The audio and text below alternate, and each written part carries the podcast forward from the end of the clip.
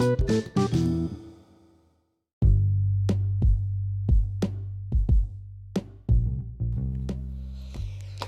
Tarsila do Amaral, em 1886 em Capivari, interior de São Paulo, um dos maiores artistas brasileiros do século XX, figura central do modernismo. Tá com exposição no MASP até o dia 28 de julho. Eu fui lá ver essa exposição e nesse episódio eu te conto qual foi a minha percepção ao visitar a exposição, qual a relação da postura e da figura da Tarsila de outrora com a esquerda caviar de hoje, o que significa esse comportamento e para onde ele nos direciona, agora no Cabeça de Peito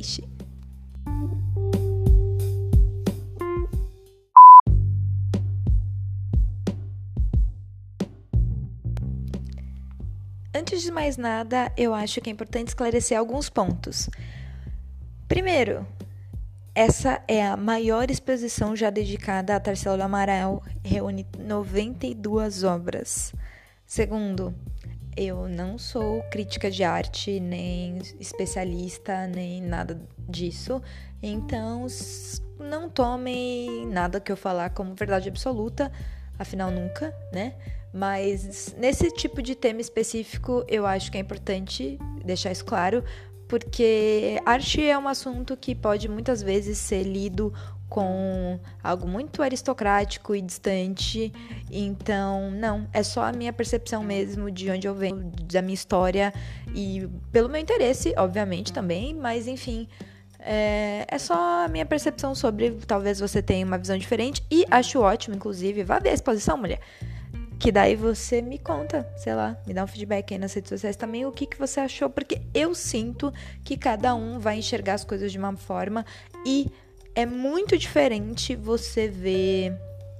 É, eu acho que nesse caso específico, é muito diferente você ver obra isolada, ou até mesmo você estudar, porque afinal, né, Tarsila do Amaral, a gente escuta o nome desde a escola, a gente é uma figura é, importante, então, né, a gente já ouviu esse nome em algum lugar da nossa vida, a gente já viu em algum momento algum quadro dela, em algum livro de história, em algum livro de arte, mas ter a né, numa exposição como essa, que é muito grandiosa, e, o, e a forma com que eles arrumaram a exposição, e logo menos vou falar sobre, eu acho que faz a gente ter uma outra perspectiva, ou melhor, me fez pelo menos ter uma outra perspectiva, e é bem dessa outra perspectiva, desse ampliar de horizonte que eu vou falar nesse episódio.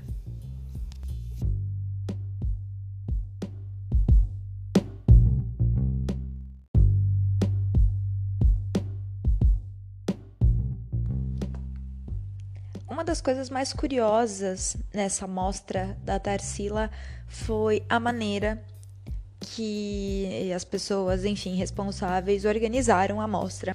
E eu já fui em algumas amostras em museus, enfim. Essa especificamente me fez ficar mais atenta à ordem que as obras são organizadas, enfim, ou que o material ali exposto é organizado.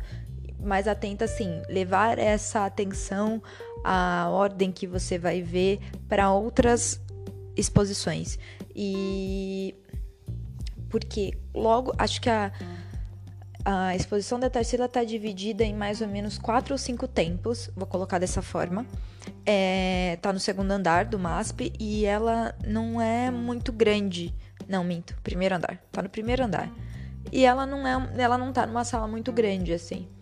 Então, parece até que vai, tipo, sei lá, levar muito mais tempo do que. Mas enfim, quando você vê, já acabou. Tipo, é uma exposição que você vê rápida até, apesar da quantidade de obra. E. É, mesmo você parando para ler todas as coisas igual eu faço, tipo, você vê relativamente rápido. E logo que você chega, a, os primeiros quadros são todos de autorretrato. Então, a primeira leitura que eu faço, pensando, tipo, no olhar do artista, é que ela via ela e os amigos. Então, tenho aquele um quadro muito icônico do autorretrato dela, né, que é só o rosto assim com a joia, um brinco. Tem o autorretrato do Oswald, tem o autorretrato do Mário, tem alguns autorretratos, é, algum, sei lá, talvez algum outro quadro e tem o autorretrato dela. E é curioso, porque a primeira sensação que dá é, ok, é uma artista que vê a ela e aos seus próximos, digamos. Assim. E eu tô falando desse jeito porque conforme eu fui caminhando pela exposição, você, eu, eu vou tentar evitar falar você nesse episódio. Eu tive a sensação de que o olhar da Tarsila foi mudando com o passar do tempo em relação ao mundo, e isso se deu nas obras dela. Ou talvez as pessoas que montaram a exposição quiseram que eu tivesse essa percepção, de repente.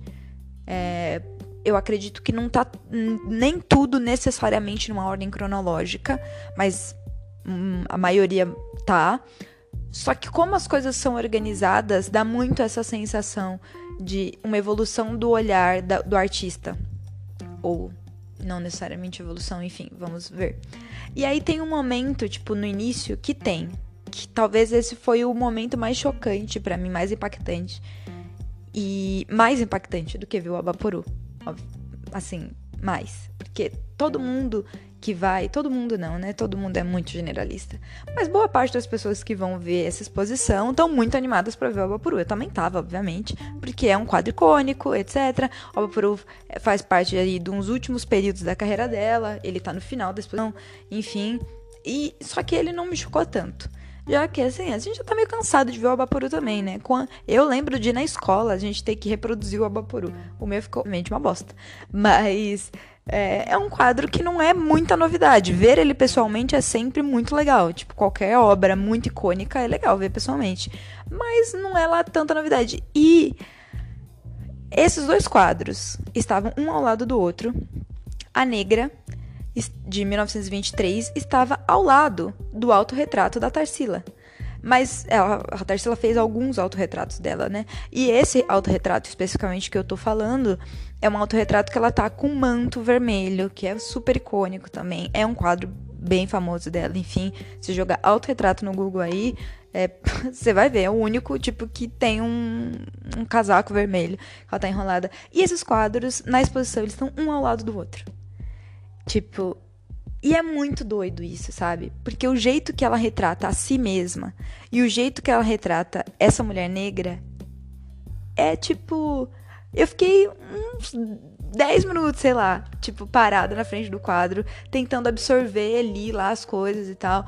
Porque é, na descrição lá, assim, né, que o museu dá em relação aos quadros, esse A Negra é, fala um pouco sobre a Tarsila veio de uma família muito rica, né? A família dela era muito rica, fazendeiros, enfim. Tipo, a Tarsila na, é tipo a, basicamente a primeira geração de crianças pós é, escravidão, né? Pós abolição da escravidão, né? Então, quando ela nasceu, a, a, já tinha tido a abolição da escravidão, só que tinham muitas pessoas que trabalhavam na fazenda da família dela que eram, tipo, ex-escravos. Tipo, era a primeira geração de ex-escravos. Então ela conviveu diretamente com ex-escravizados, né? E ela desenha, faz esse retrato dessa mulher que é como ela visualizava, né, as pessoas negras naquela época, em especial, sei lá, uma mulher que trabalhava na casa dela e ela desenha essa mulher com um seio super longo, super caído, assim, porque tinha uma. Lá na descrição diz algo sobre uma percepção sobre mulheres negras tinham que dar de mamar para o filho nas costas, né? Porque elas não podiam parar de trabalhar para amamentar.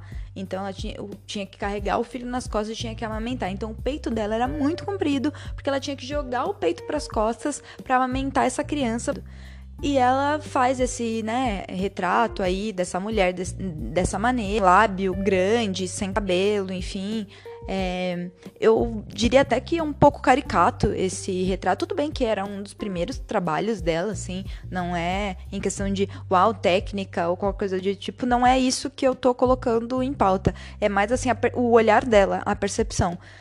E o autorretrato dela, que está ao lado que ela está com aquela pele alva e com aquele manto vermelho que tem um super contraste e aquele batom vermelho também e o cabelo para trás e tipo o jeito que ela coloca como se ela é tipo muito sofisticada, rica e ao lado dessa imagem dessa mulher negra nua, cara, é exatamente tipo uma retratação não só daquela época, sabe? Mas você pensar em ver isso, tipo, ok, né? 1923 não é lá muito. Não, não, não, não se espera que a pessoa vá enxergar o povo preto de uma maneira muito extraordinária. Mas isso acontece até hoje né? Tipo, esse, essa, essa exposição, é, é, essa posição desse quadro um ao lado do outro, é, é quase como se, tipo, nada mudou. Esse olhar de, tipo, dessa mulher branca, rica, sofisticada, e da mulher negra, pobre, que tem que amamentar a criança com um filho nas costas, trabalhar. Tipo, isso é exatamente como a gente faria um paralelo para os dias atuais. Então, esse, essa os quadros separadamente, para mim, eles nem causariam tanto impacto quanto ele ver eles dois um ao lado do outro, para falar a verdade. Então, essa foi uma primeira percepção assim que me chocou. E aí você vai andando pela exposição e aí tem um momento, né, da carreira dela onde ela vai para é, pro Rio, viaja pro Rio, enfim, e daí ela começa, né, a pintar muitas coisas lá no Rio e etc. E aí, curiosamente, que é o vou citar dois exemplos aqui, que é o Morro da Favela, só para vocês darem um Google aí para vocês saberem de qual que eu tô falando. E o outro é o ah, acho que é Carnaveira que chama. E é, Carnaval de Madureira. E eles são, tipo, dessa fase pau-brasil dela, onde ela começa a enxergar as pessoas. Porque, curiosamente, antes de, é, entre ela pintar autorretratos e essa fase pau-brasil, os outros quadros dela são todos de cidade quando né, você andando pela exposição, como está organizada, né? Não é necessariamente numa ordem cronológica, mas são todos quadros de cidade, não tem pessoas. Então, eu, primeira coisa que eu tive é, Tarsila não vê as pessoas. Era uma coisa de ela tem, né, algum quadro muito icônico também, que é o EFCB, que ela faz um quadro da cidade, tem o de São, um de São Paulo também, e aí ela vai pintando a tecnologia, ela pinta o campo, ela pinta a tecnologia, né? Tipo, esses avanços tecnológicos, é, ferrovia de São Paulo. Então é curioso ver esse olhar dela em relação à cidade, porque ela é rica em São Paulo, então eu tô vendo a cidade mudando, tô vendo, né, tipo, já tinha viajado para Europa algumas vezes, enfim, então assim, tô vendo que as uh, me, máquinas acontecendo e ela tá vendo a cidade, mas em nenhum momento tem pessoas nesses quadros. Então é curioso ver do alto da do privilégio branco dela, onde ela, como ela viu o mundo, né? Então ela só via a cidade, ela via essa tecnologia, ela via esse embate entre o campo e a cidade, mas ela não via as pessoas. É quando ela vai para o Rio, né? E aí começa, né, essa fase toda aí, e ela começa a pintar essas pessoas. Aí tem esse Carnaval de Madureira, tem como se fosse uma Torre Eiffel. É, que ela tinha de voltar de Paris também, enfim. É, pintada no meio de Madureira. Então já, já é quase um, um sinal de antropofagia aí? Não sei. É, e aí tem algumas pessoas pintadas, pessoas negras pintadas, só que em nenhum momento também aparece o rosto, a expressão dessas pessoas. É só uma. É só quando, tipo, eu tenho que colocar essas pessoas. As pessoas começam a enxergar que as pessoas fazem parte da paisagem, que elas são símbolos, mas curiosamente é num lugar periférico né? Não é necessariamente na cidade, não é ao lado da tecnologia, né? Não é ao lado do avanço. O quadro que tem um avanço que mostra a tecnologia, que mostra é, futuro, não tem, não tem pessoas, principalmente não tem pessoas negras. E quando eu vou para essa periferia, quando eu vejo, por exemplo, em Morro da Favela, que é um quadro que fala um pouco disso, tem as casas simples, tem uma vegetação e tem pessoas, tem criança, tem cachorro. Então, eu consigo enxergar as pessoas quando elas estão nesses determinados lugares. E eu não tô criticando a Tarsila aqui, necessariamente. Eu só tô dizendo qual foi a minha percepção do que eu tava vendo ali. E, e também não, não tem como cobrar muito, né? Era uma mulher branca rica mesmo. Então, que outra visão ela teria, né? Ela estava ali numa posição de privilégio. É, eu não, não, é, não é como se eu estivesse esperando muito, tá? Não tô colocando como se, putz, que decepção, né, Tarsila? Poxa vida, podia ter enxergado a gente de uma outra forma. Não, é tipo, pra mim é como é, sabe? E, enfim, é isso. E aí, depois de um tempo, Aí vem um baque, né? Porque vem a crise de 29, a queda da bolsa americana, e aí a família da Tarsila fica pobre. Lembra? Alô, crise do café. E a família da Tarsila perde tudo. Fica pobre. Ela fica na Europa um tempo, inclusive vai trabalhar de operária. E é nessa época dela lá, que ela inclusive trabalha de isso, tipo, vende uns quadros para viver. Ela começa, né, a ficar mais conectada a essa era essa classe trabalhista, digamos assim. E aí a gente vê quadros dela que são começam a mostrar e ela vai para né, a atual na época o RSS e enfim começa a em reuniões políticas de esquerda é, e aí depois quando ela volta para o Brasil e aí temos as telas, né, icônicas também, como Operários. Operários é uma tela muito impactante, porque Operários é nada mais, é nada menos do que o protagonismo do povo, sabe? O rosto das pessoas, os rostos com expressão das pessoas. E Operários é uma tela enorme lá na. Tipo, é curioso ver Operários num livro e, e como ela impacta muito mais quando você vê pessoalmente, porque ela é uma tela enorme. E aí, quando você está na exposição, de repente, pá, operários. E é ótimo isso, esse impacto. Porque você sai de uma fase onde era tudo até muito colorido, muito vivo, e você vai para uma fase onde as cores são muito mais é, reais, talvez, né? Pensando nos tons de pele, nessa diferença e enfim, até os tons das roupas são menos vivos, mais reais. E aí tem essa, esse quadro do Operários, que é bem assim, retratar a expressão do povo, o como, tipo, e, e acho que ele traduz muito essa relação de lá. Mas para mim, o curioso foi que ela precisou ir para lá, precisou falir, né? Precisou, né, fazer parte de reunião de esquerda na URSS, é, conseguir enxergar as pessoas, conseguir enxergar o rosto das pessoas, sabe? No Brasil, ela não conseguiu ver isso. E eu acho que esse o movimento da antropofagia que a gente vai falar mais para frente é muito isso, né? Como que a sociedade, hum, pelo menos naquela época, e aí no final vou fazer esse paralelo com a esquerda caviar, tinha que sempre ter que ir para fora para conseguir enxergar problemas que estavam aqui o tempo todo na nossa cara, sabe? Como que tipo ela teve que estar nesse ambiente para enxergar um Brasil que já estava mostrando esses problemas o tempo todo. E tem esse outro quadro também, por exemplo, que é o Segunda Classe, que é bem icônico. Eu não lembrava muito dele, mas para mim ele ficou, foi bem impactante, porque o Segunda Classe mostra exatamente uma família que, né, lá na descrição era tipo assim, ah, como se ela tivesse retratado uma família de migrantes nordestinos, ou talvez de algum outro estado, ou até mesmo de algum outro país, chegando numa estação de trem, e daí tá escrito lá, né, segunda classe, e tem o rosto das pessoas. Dá pra ver que as pessoas são pobres, porque algumas, tipo, todos estão descalços, algumas roupas estão bem mais largas, né, do que o tamanho, corpo da pessoa, então, tipo, eles não é, eles estão muito magros, né? Muito provavelmente com fome. É, todos com expressão triste, abatido, um rosto magro também, pálido.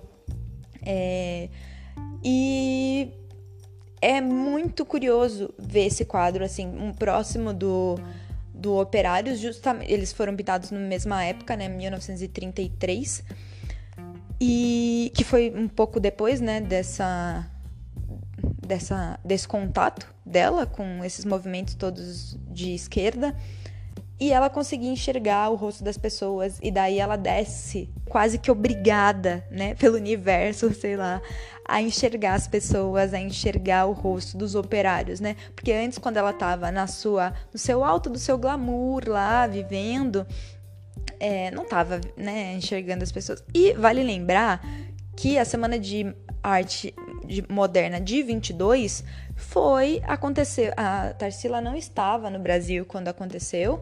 É, a Semana de Arte Moderna de 22 foi em fevereiro de 1922. A Tarsila estava em Paris na época. Ela veio para o Brasil em junho só, se eu não me engano mas ela foi totalmente financiada pela alta sociedade paulistana, assim, tipo, a galera rica mesmo, enfim. Então foi totalmente um movimento burguês, né? Traduzindo no português, claro. Então era tipo, era isso, sabe? Era esse rolê de gente rica, elegante e sincera.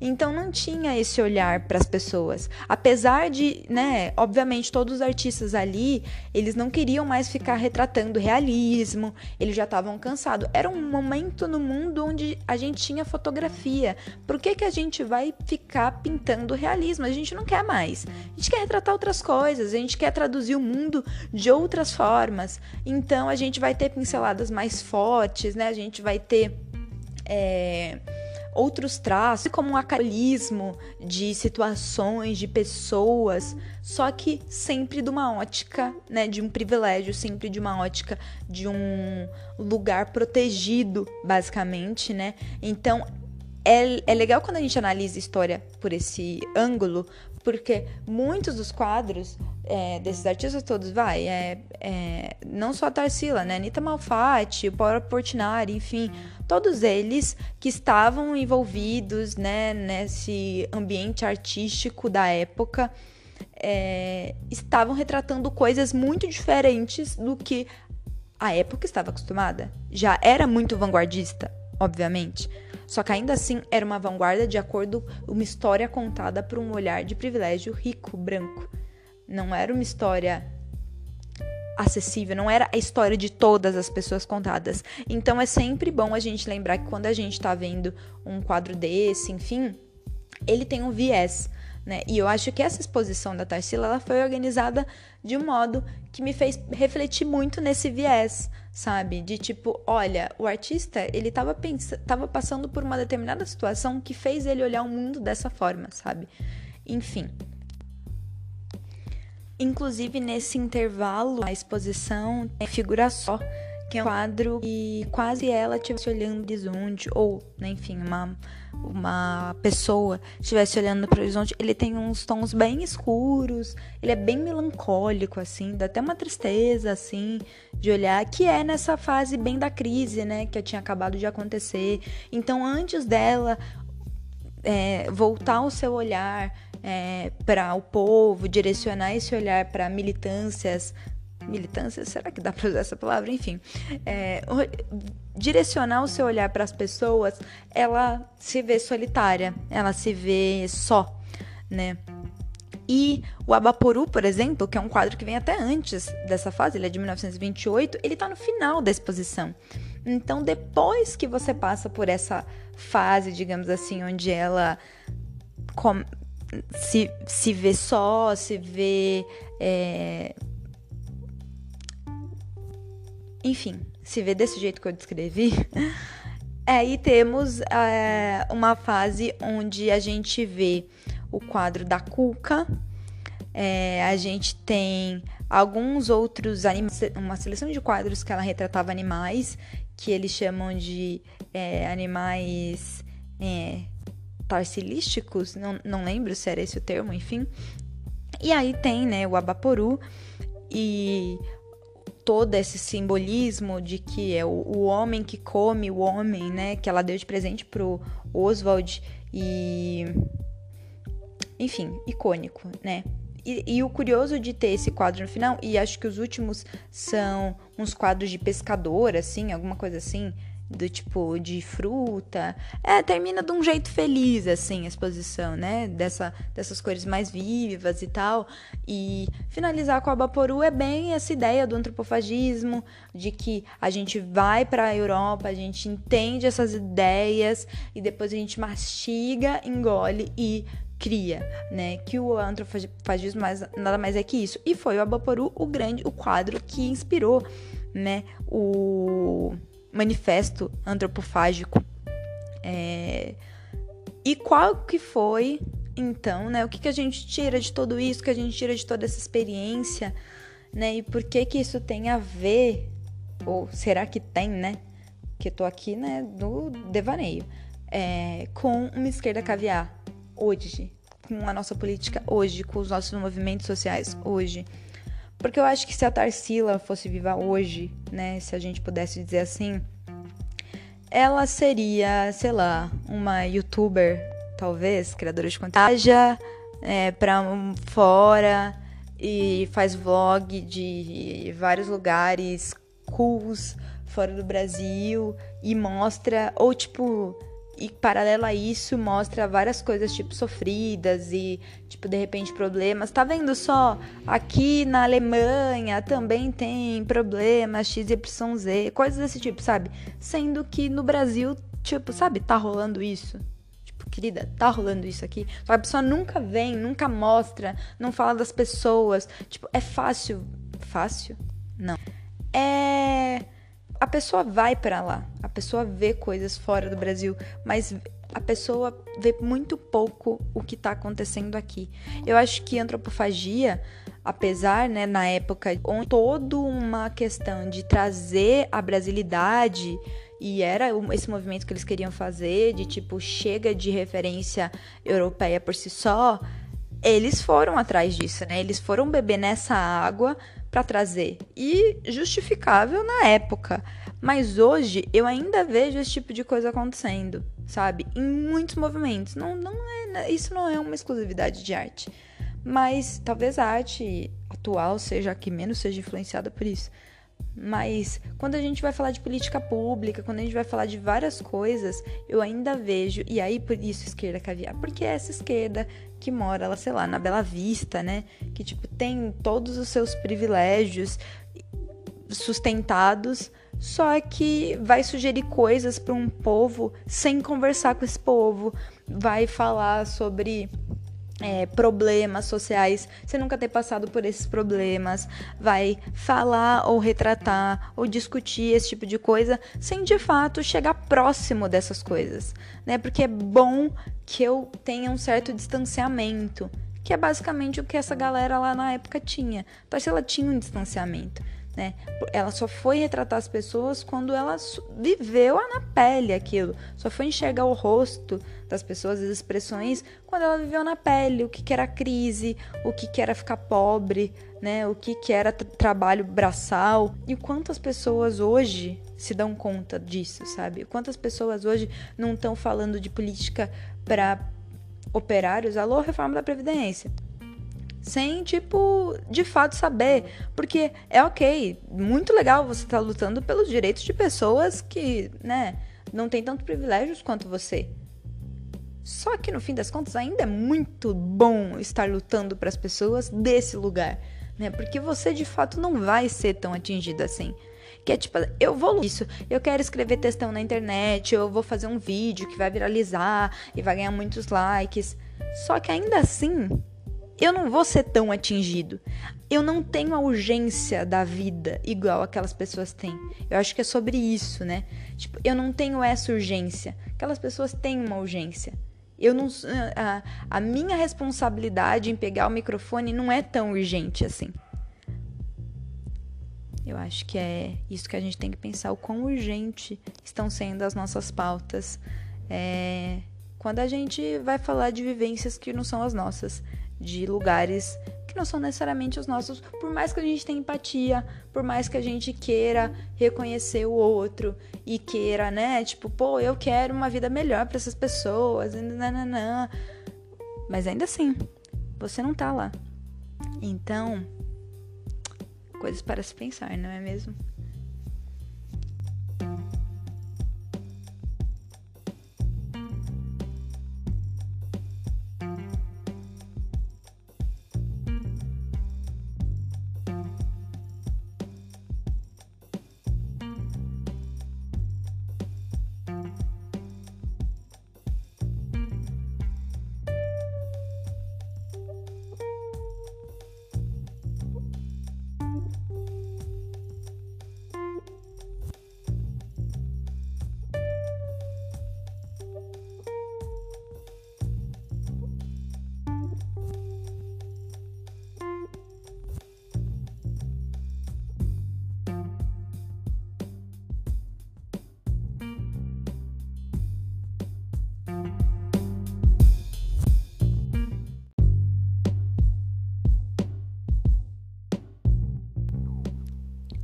Falei muito nesse episódio, não é mesmo? Enfim, espero que tenha entendido ou não também, porque o nome desse podcast é Cabeça de Peixe não é à toa, que é pra eu ficar falando um monte de coisa mesmo.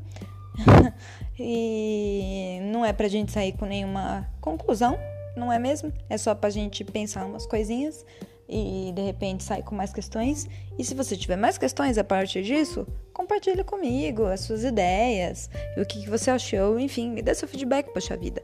E vamos agora para o mergulho.